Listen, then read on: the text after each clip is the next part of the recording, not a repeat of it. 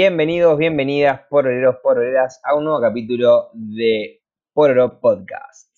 En el episodio de hoy vamos a preguntarnos, vamos a inmiscuirnos en el caso documental de Netflix acerca de quién mató, quién asesinó a María Marta García Belsunce, música de horror. Chan, chan, chan. Chan. Si no viste este, esta serie documental que vamos a charlar hoy, cortar episodio y anda a mirarla porque vamos a hablar con muchos spoilers. Igual esto de si es spoiler o no, al ser un caso en la vida real, está ahí podemos discutir. Pero mirate, mirate la serie antes, son cuatro episodios, 40 minutos aproximadamente cada uno, está en Netflix, fue dirigido por el señor Alejandro Hartman y eh, que lo escribió junto a Sofía Mora, Lucas Bucci y Tomás Sposato. Y en el documental vas a ver el caso, como decía Elías, de María Marta García Belsunce, que fue asesinada el 27 de octubre del 2002 en un country, un barrio cerrado llamado Carmel, en Pilar, Buenos Aires. ¿Y por qué tuvo tanta relevancia este caso? Porque aún al día de hoy, eh, pasados ya 18 años, todavía no sabemos quién mató a María Marta. Hay muchas sospechas, hubo gente que ya estuvo detenida por este caso, gente que estuvo en la cárcel por este caso, pero todavía no se sabe quién fue la persona que la mató. O las personas que la mataron. O las personas también. Eh, también creo que fue un shock eh, por varias cosas, porque hay mucho para analizar del caso en sí.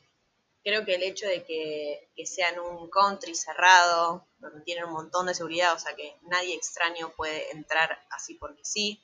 O sea, no es como alguien que te puede matar en la calle o en una casa común, puede, puede pasar.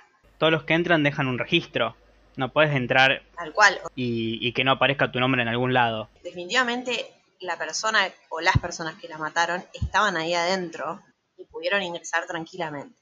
Eso por un lado. Segundo, que la familia de María Marta y las personas que vivían en ese country son todas personas de la alta sociedad, que manejan unos cuantos millones en su bolsillo.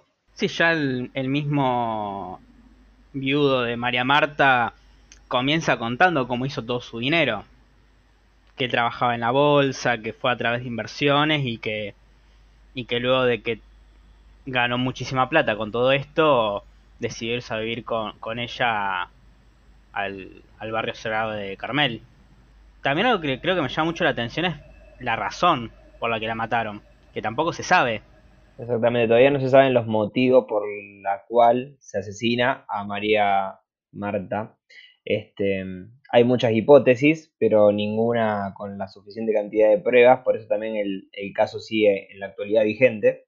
Digamos, todavía no se ha resuelto qué ocurrió y bueno, también nosotros en algún momento del capítulo nos vamos a preguntar realmente quiénes creemos nosotros que, son los responsables de este homicidio. Pero no nos adelantemos.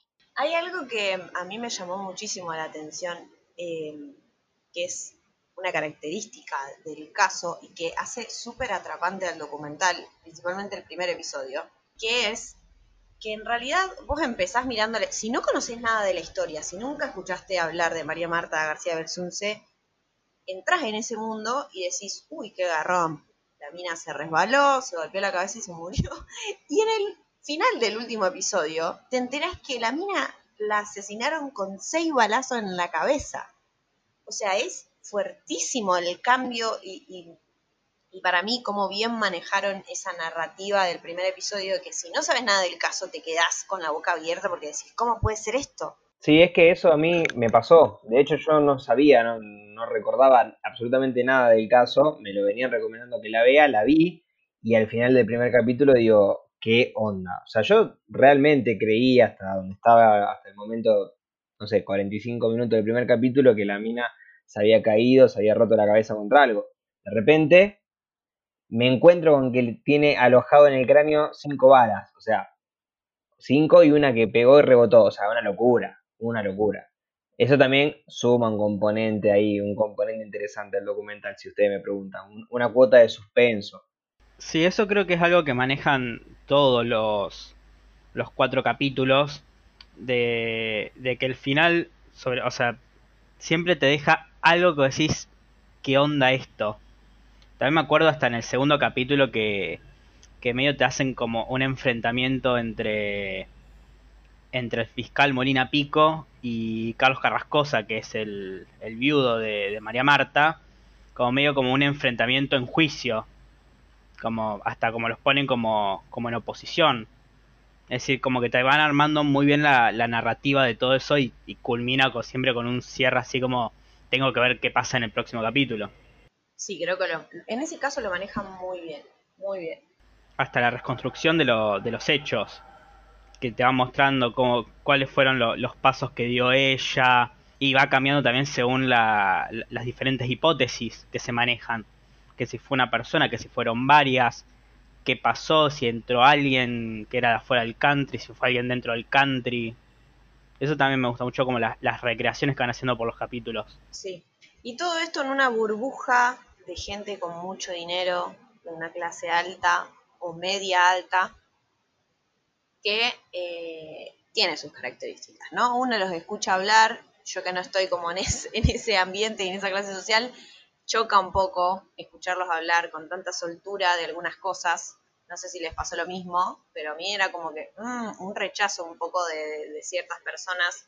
Me pasó principalmente con el, con el, con el viudo, con Carrascosa, que, que, no lo podía escuchar porque me, daba rechazo la manera en cómo se maneja el tipo, cómo habla de ciertas cosas se me da bronca cuando tiraban la, la pelota para afuera, diciendo ahí, porque viste que venían esta gente en los, en los, en los camiones hacer la, distribución de, eso, de, de, la, de la comida y todo eso para, para el country club y todas esas cosas. Y era como, claro, siempre tiene que venir gente de afuera, gente que no tiene nuestros recursos, y, y una de esas personas fue la que la mató. Tipo, como, ¿cómo alguien de clase alta la iba a matar? Que hay un tercero. Claro o entraron a robar. La defensa de la familia, sí que hay un tercero que o era alguien de menos recursos que ellos o era el problemático del country. Pero nunca podía ser nadie, viste, de, ningún vecino de clase alta o nada que, que los de sospecha. Incluso en un momento unas amigas hablan de que no, le entraron a robar porque ella manejaba la cajita de, de lo que ahorraban del club de tenis. ¿Entendés? como, bueno, probablemente haya sido mucha plata, pero si para ellos era como una cajita, nadie de dentro tendría que haber robado. Bueno, en fin, un montón de cosas que, la gente de clase alta dentro de, esa burbuja va diciendo o se va defendiendo y siempre tirando la pelota al perejil o al, o al, al pobre, básicamente. También lo que es interesante, eh, a colación de esto que decís, es que mientras la familia de algún modo intenta eh, tirar la pelota para afuera, decir no somos nosotros los culpables, son unos terceros en discordia que no se sabe quiénes son, ocurre que el documental nos cuenta mm, de una manera quizá un tanto eh, cómica para el espectador, que eh, encuentran un, el famoso pituto. Un pituto. ¿Qué es un pituto para ustedes? No sé. Le dicen pituto a, al objeto que sostiene una estantería el cosito. El cosito, el famoso cosito, un, un, objeto de metal chiquito que nunca nadie sabe cómo se llama, salvo la gente que eh, es especializada en eso, claro que hace muebles, pero que el resto de los mortales no sabemos cómo se llama y siempre le decimos como el cosito que tiene diferentes tamaños. El cosito del coso. Bueno, de, repente el cosito del coso, el pituto, aparece debajo del cuerpo muerto de María Marta y a la familia no se le ocurre mejor idea que agarrarlo con un papel higiénico, ahora vamos a hablar de esto, y tirarlo al inodoro, apretar el botón de descarga y que adiós, otra cosa mariposa. O sea, de repente no hay más pituto el pituto estaba reventado de sangre, estaba abajo de un cuerpo y bueno, tenía que ser algo de un mueble que no había ningún mueble que, tenía, que tuviera ese pituto. O sea, eh, desde ese momento es como cuando se empieza también un poco a dudar de la familia, ¿no? De la familia de la víctima como posible autores del hecho. Em, y lo digo, lo cuento porque primero hubiera sido genial que Pituto hablara. O sea, estaría buenísimo microfonearla y, ver a dónde estuvo, ¿viste? Porque después tenía una cámara séptica, son un desastre. Mm. Si el pituto hablara, ¿qué diría? ¿Qué diría el pituto? Primero diría, no me llamo pituto. Me llamo señora Bala. Reboté en el cráneo de María Marta y estoy acá. Primero, las cosas como son. En colación de esto hay una parte muy, muy, muy interesante en donde uno de los hermanos dice que, eh, como, como había visto en las películas, que las cosas se manipulaban con con cierta cautela o con guantes o con un papel y, bueno, y después la tiraron al inodoro y el, el, Pico Molina, el fiscal, se pregunta qué tipo de película ven estas personas. Porque claramente ninguna película de policiales, lo que sea, los buenos van a agarrar una prueba y la van a tirar al inodoro.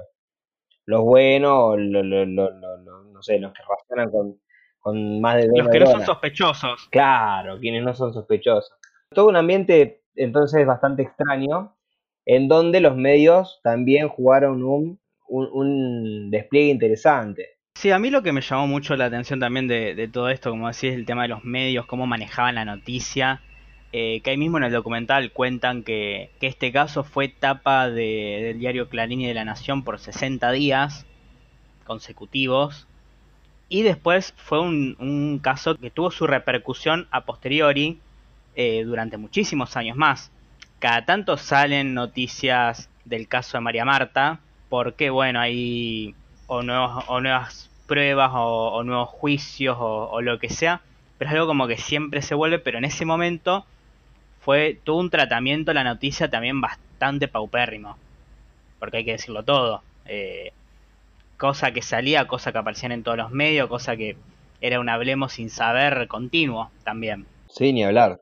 Sí, yo creo que también el hecho de que, que fue, o sea, la crisis del 2001 era todo el tiempo los medios a hablar de eso, y llegó el 2002 y vino este caso y vino a reemplazar todas esas noticias que antes hablaban de la crisis económica, de la pobreza, a entretener, entre comillas, a la gente sobre el caso de, una, de, una, de un femicidio.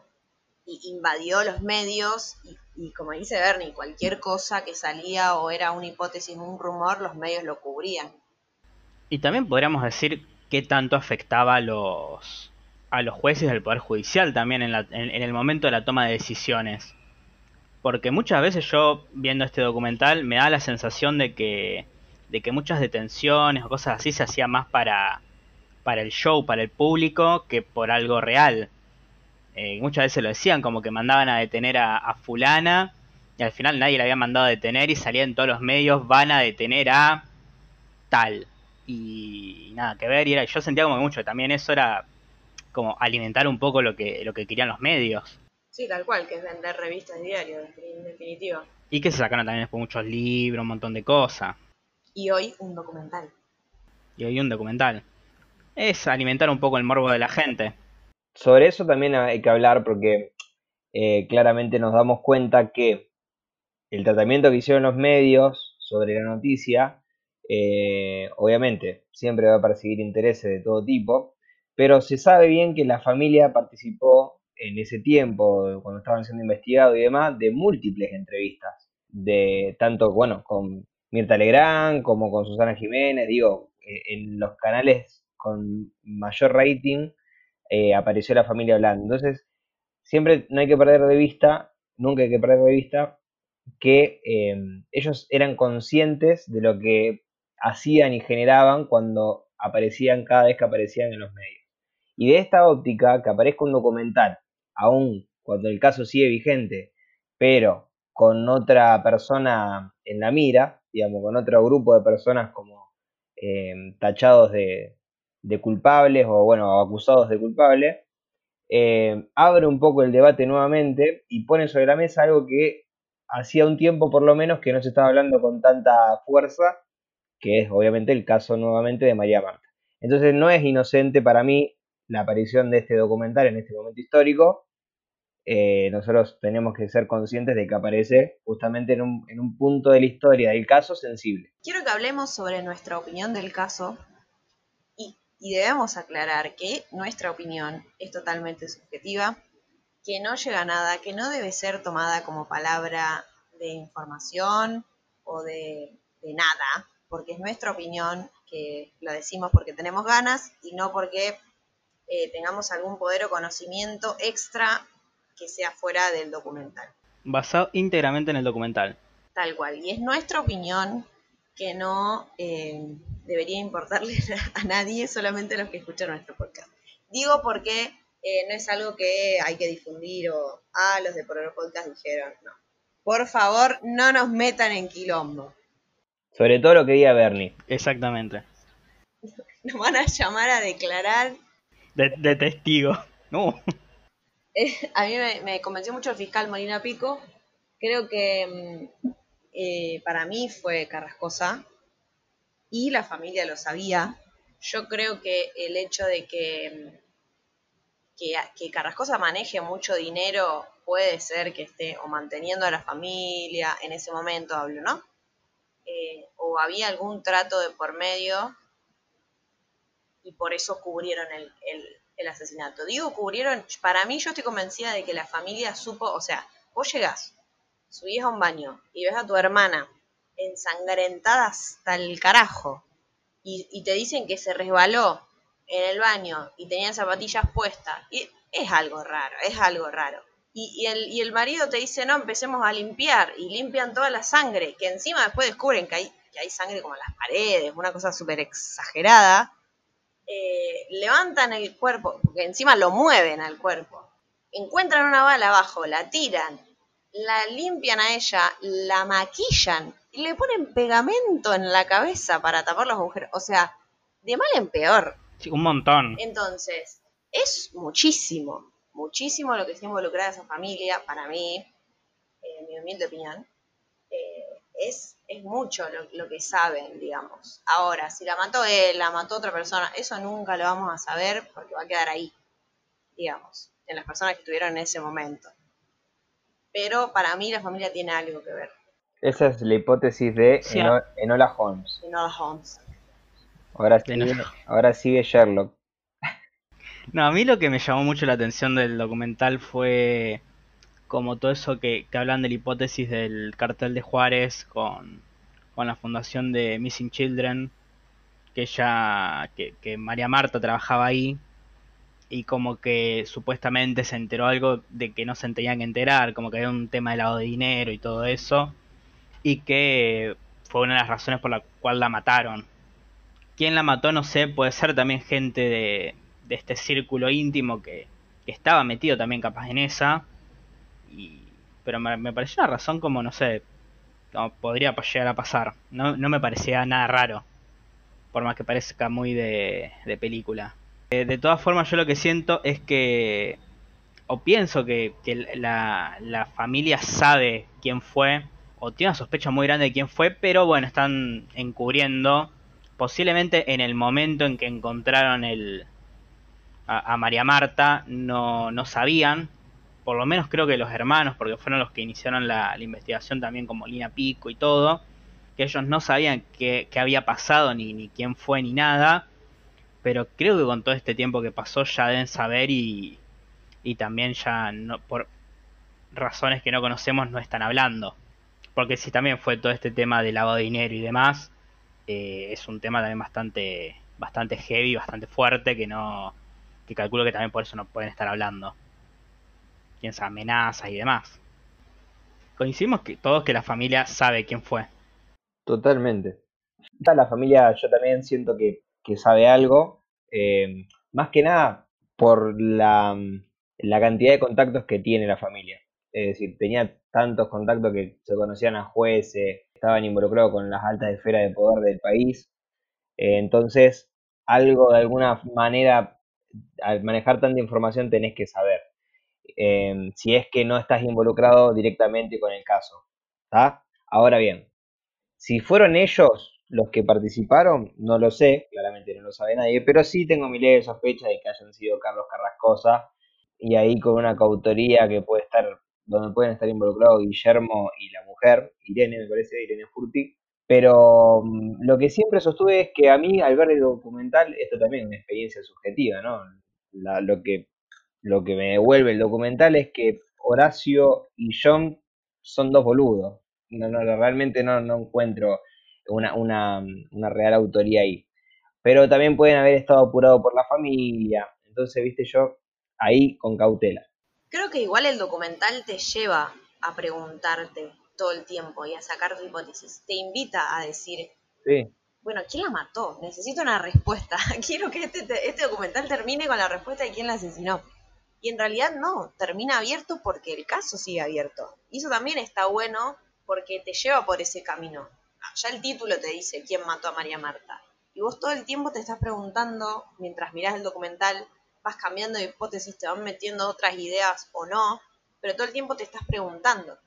Sí, por otro lado también, a ver, vamos a decir todo. Nicolás Pachelo, el que está actualmente acusado junto a dos eh, personas que, que estaban en Carmel, que eran asistentes o no sé, o trabajadores de ahí, del, de seguridad del, del country, eh, también tiene, tienen argumentos en contra de ellos, digamos, para poder acusarlos y, demás. Digamos, a Nicolás Pachelo hace relativamente poco se lo encontró robando un country.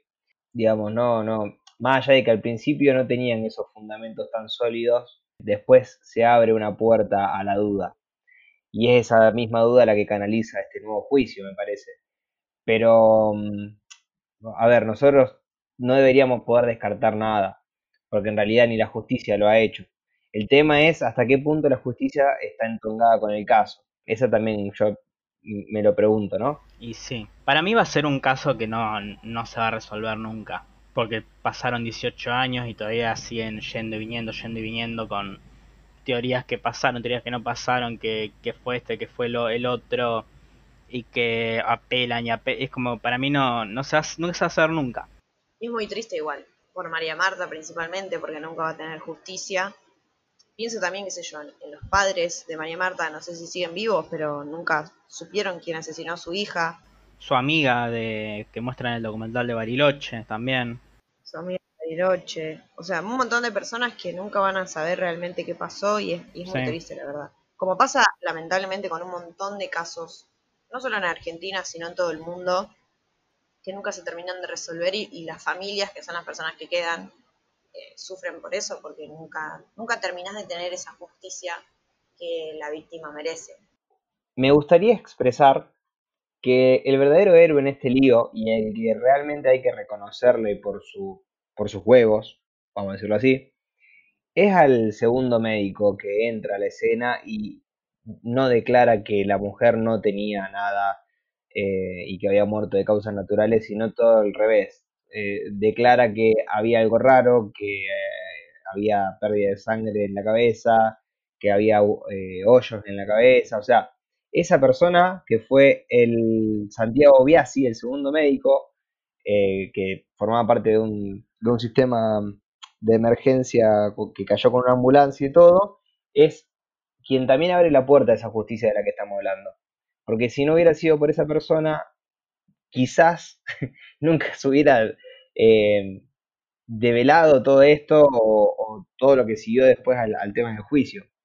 Quizá hubiera sido un, caso de muerte más de traumatismo por caída en un baño y no eh, un homicidio, digamos, que tuvo tanto revuelo. Me parece que hay que, hay que reconocer eso, que, la persona tuvo la valentía de, de- oponerse también a todos un- unos poderes bastante fuertes.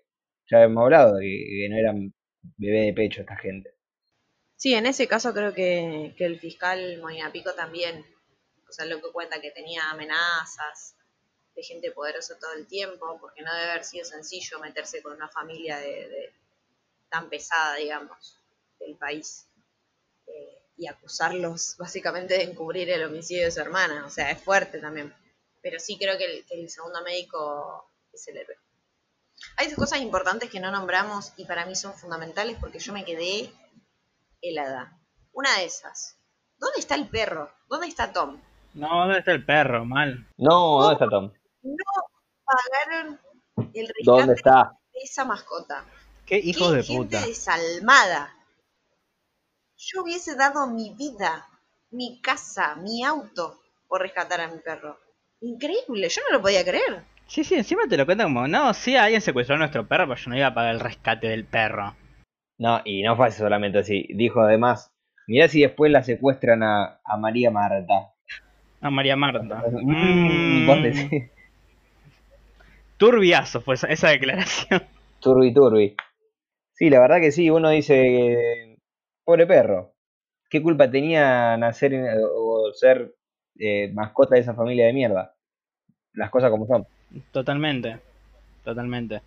No, aparte calculo que es de esa gente que dice, ah, bueno, se perdió el perro, total, compramos otro, ¿no? Claro. No es que es un ser vi- no es un ser vivo, No. es un objeto más. No es parte de mi familia. Un objeto Claro. con pelos. La segunda cosa que no hablamos, y Elías nombró al héroe del documental, y yo voy a nombrar a la villana del documental. Oh my god. porque creo que no, no existe ser tan nefasto, y me, voy- me, me la banco, tan nefasto como Peachy Taylor. ¿Cómo le va a decir eso a esa pobre mujer? Desde ahora, Dios. desde ahora la innombrable. Porque es peor que, que, que Voldemort, es peor que. No sé, que los peores villanos. Terrible. Vos porque no tenés hijos, no tenés... Terrible lo que le dice. Sí, sí, sí, la destruyó. ¿Qué le dice? mujer. ¿Qué le dice? ¿Cómo es que le dice? Y le dice, bueno, vos porque te vas a Bariloche, no tenés marido, no tenés hijo, no tenés familia. No. No te impor- como que no le importaba nada. No. Claro, como venías a declarar porque no te importa nada. Eso no se hace. No, muy fuerte, muy fuerte. No, no, no. Tachada, lista negra, señora, no. Sí, sí. Pero aquí, a- y, y, y encima a, a una mujer que era un un pan de Dios. Sí, era un... Era, ella fue hasta Buenos Aires para ver qué había pasado con su amiga. eh, y quería, creo que es una de las pocas en todo el documental que noté que realmente quería que se sepa qué pasó, quién la mató y que quiera realmente la justicia por ella. Sí, porque los otros querían limpiar su nombre, pero nadie hablaba de la pobre María Marta. Claro. Y esta es, la- una, una de las pocas personas que vi que realmente quería saber qué pasó con ella. Porque la quería. Y porque decía, ¿qué, qué pasó con mi amiga? Quiero justicia. ¿Qué pa- ¿Dónde está mi amiga? Claro. No, terrible, terrible. Tenía que contar esto porque... Eso no se hace. Peachy Taylor se portó mal. Quiero nombrar eh, que hay una escena donde también mm, llevan una medium Sí. a la casa que me pareció muy raro y medio fuera de contexto dentro de todo el documental. Calculo que es algo que sí se tiene que contar, pero como que queda muy, muy fuera de contexto dentro de todo el caso. Lo mismo con las dos mujeres que hacen el blog. Claro, pero va en línea de lo que hablábamos previamente sobre el rol de los medios. Cualquier Sí. cosa que pudieran levantar, la levantaban. Claro, aparte de eso, la medium la llevaron mucho tiempo después y como que ya todo el mundo sabía del caso, sabía de todo. Es como, anda a chequearlo a Tranquilamente la declaración de la medium te abre, abre la, la- habilita que la opinión pública diga y, y piense cualquier cosa de vuelta y mueve un círculo vicioso en donde no desinforma más de lo que informa, básicamente. A eso quería llegar. Sí, Igual creo que está bueno dentro del, dentro del documental que, que nos den estas cosas chiquitas, como lo del blog, lo de la medium, como para descontracturar un poco también, porque estamos hablando de un homicidio que pasó realmente, con gente involucrada, y creo que el documental lo que hace en esos casos es como, bueno, aflojemos un poco, eh, hablemos de algo un poco más chistoso, entre comillas, para, para aflojar la, la tensión de toda esta situación. sí, tiraba un par de datos de color. Claro. no hacen tanto al caso. Bueno, y como en el capítulo de Halloween a mí me tocó ser una palabra entre comillas autorizada para hablar de películas de terror, en el día de hoy le toca a mi compañera Vicky, que es una experta en lo que documentales se refiere. Gracias, Bernie. Ahí vienen aplausos. Qué mujer. Y nos va a pasar a explicar eh, un poco sobre lo que son los documentales. Muy sencillamente, un documental es una representación audiovisual de la realidad. Y se dice representación porque es subjetiva. Los documentales son subjetivos. No vienen a contarte la verdad y la pura verdad, sino te vienen a contar el punto de vista del director sobre este caso.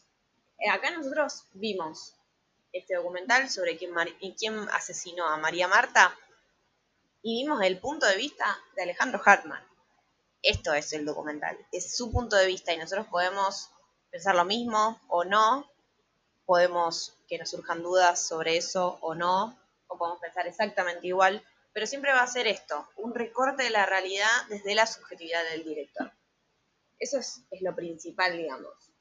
Y dentro de, de los documentales, más, de, más teóricamente hablando, hay un señor que se llama Bill Nichols, que era como el, eh, uno de los fundadores o el padre de los documentales, y que lo que hace es, escribe un libro en 1991 que se llama La representación de la realidad, Y él lo que hace es categorizar a los documentales.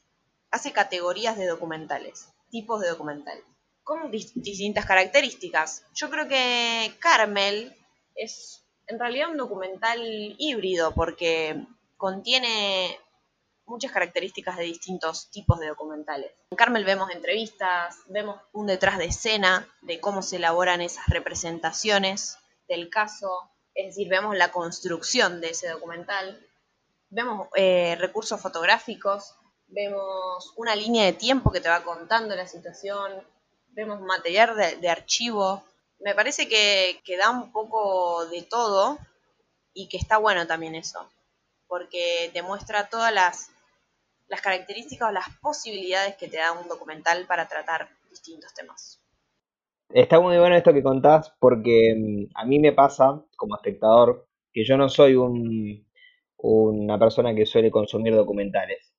Entonces, eh, me gusta, me gustaría en realidad recomendar este documental para quienes quieran eh, inmiscuirse, adentrarse en los infines que propone eh, el mundo de, los documentales audiovisuales. ¿Por qué? Porque tiene un poco también, yo veo, y, acá lo nombraste, de cosas de recreación, cosas de líneas temporales, imágenes de archivo y demás, que mm, si uno no está acostumbrado a, los documentales, está bueno porque tiene una cierta cercanía a lo que son eh, las películas policiales, las películas de, ficción, de, de, esas novelas policiales en donde a veces está todo blanco y negro y aparece el detective y demás. Bueno, tiene una, una suerte de recurso que viene por ese lado de la música. No hablamos de la música. La música también acompaña muy bien toda esa, esa representación que quieren, que quieren mostrarnos. Entonces me parece que es un, buen documental para, para meterse y conocer el mundo de los documentales, si a mí me preguntan.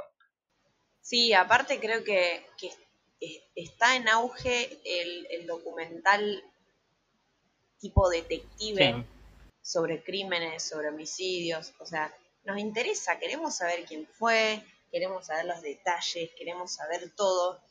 Eh, hay muchísimos documentales. Yo, si puedo recomendar otro documental que también está en Netflix, que se llama Amanda Knox, que es sobre una chica estadounidense que se va de viaje a Italia y la compañera de piso, o sea, su, compañeros, la chica con la que vivía, eh, aparece muerta. Y como Amanda Knox era estadounidense, le gustaba salir de joda, tenía muchos novios, la prensa empieza a formar una, imagen de ella, y encima le decían eh, Amanda Foxy, como Amanda la putita, digamos, y le echan la culpa, básicamente, a ella solamente por la vida que vivía y no basándose en las pruebas del homicidio. Es muy interesante el documental. Sí, yo comparto lo, lo que dice Vicky de, que es, estamos en un auge este tipo de documentales. Y para mí, yo me tengo que sincerar, para mí es como droguita. Es droguita, es droguita. Es, droguita. Yo me he visto varios de estos documentales y los paso como, como si fueran agua. Yo también quería recomendar una serie documental que también está en Netflix que, que subieron hace poco, que se llama Misterio sin resolver. Que está bueno porque cada capítulo de esta miniserie te cuenta justamente eso, un caso que no se sabe qué pasó. te, hacen toda la narración del caso, pero no se sabe, digamos, qué, qué pasó con eso. Y no, no, no son cosas paranormales, son hechos verídicos. Y también otros documentales que, que he visto que también me gustaron mucho es el documental de, Ted Bundy, que se llama Conversaciones con Asesinos, las cintas de Ted Bundy, que bueno, Ted Bundy era un asesino serial, que fue más o menos creo que en los 70, que cometió todos sus crímenes, y bueno, ahí más o menos también cuentan toda su, su historia, todos, estos casos.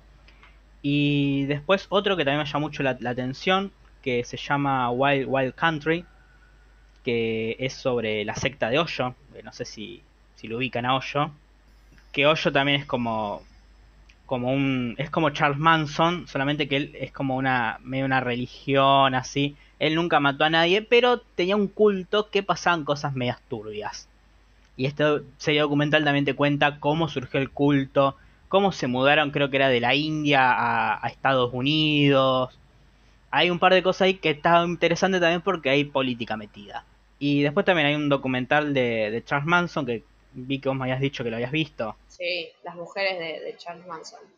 Muy, muy, muy interesante. Bueno, habla un poco sobre, sobre las mujeres que lo seguían a Charles Manson, mujeres que cometieron crímenes por obedecer a Charles Manson. Y es muy interesante cómo hablan. Algunas todavía lo defienden. Muy loco. Sí, yo lo vi también, me pareció loquísimo. Y que aparte también es, eh, vamos a poner entre comillas, interesante la historia. Sí, sí. Muy, muy turbia, muy turbia. Y también otro documental que está en Netflix que, que recomiendo se llama Don't Fuck With Cats, o creo que si la traducción No te metas con los gatos, que es de un grupo de ciberdetectives que empiezan a buscar a un tipo porque mató dos gatitos. Me muero. Y la cosa se pone más turbia, obviamente, pero ya la premisa de mató dos gatitos, eh, para mí ya es suficiente para decir que hijo de puta. Métanlo preso. Métanlo, preso. Cadena perpetua. Perpetua. Hablando de, presos, cadena perpetua, juicios sin llegar a ningún lado y demás, también para quienes tengan Netflix y para quienes... Porque ¿qué pasa? Recién todas las recomendaciones que, que hicimos son tienen base en Estados Unidos. Eh, pero hay otra, hay otro documental argentino que salió el año pasado, si mal no recuerdo, que también es recomendable para que para verlo, si bien entra en otra en otro terreno de discusión, quizá con un tinte más político, político partidario y demás, pero es el documental de Nisman. La serie se llama Nisman, el fiscal, la presidenta y el espía. Y bueno, gira en torno a saber quién mató o cómo se suicidó Nisman. Ahí está la cuestión. Se aportan todos los datos hasta el momento perdón, es el punto de vista del director, ¿no? Que decidió tomar todos los datos o una serie de datos y en base a eso reconstruir la historia de lo que ocurrió con Nisma. También recomendado para quienes eh, habitan en Argentina, para quienes conocen el caso y quieran conocer desde otro lugar em, eh, algunas características de, lo que es el caso Nisma. Que también hace un buen uso del material de archivo ese documental. Sí. Muy, muy bueno. Hablar, De hecho, nos encontramos con algunos puntos de, similitud a la hora de cuando lo, trazamos un paralelismo con María Marta, eh, bueno, Carmel en realidad, la, serie sobre quién mató a María Marta, eh, en lo que es el material de archivo en, los medios, lo que es eh, cómo hacer el tratamiento de la noticia Clarín, bueno, por otro lado Página 12, bueno, TN, todo, todo lo que es eh, los, grandes grupos de medios. Muy interesante también, entonces, recomendado para quienes les guste la temática. Bueno, esperamos que con todas estas recomendaciones les esté picando el bichito de, ver documentales, porque mm, a mí ya me picó y tengo ganas de seguir viendo documentales de misterio y policiales. No sé ustedes. Obvio. Sin lugar a dudas. Así que les agradecemos eh, por escuchar este episodio. Los invitamos a, conocernos y a mm, escuchar nuestros otros episodios del podcast, a leer nuestras notas que están en, nuestra página web, que es somospororo.wordpress.com y seguirnos en nuestras redes sociales, arroba somospororo, estamos en Twitter y en Instagram. Muchas gracias por escucharnos, nos vemos en el próximo episodio de podcast. Saludos. Chao.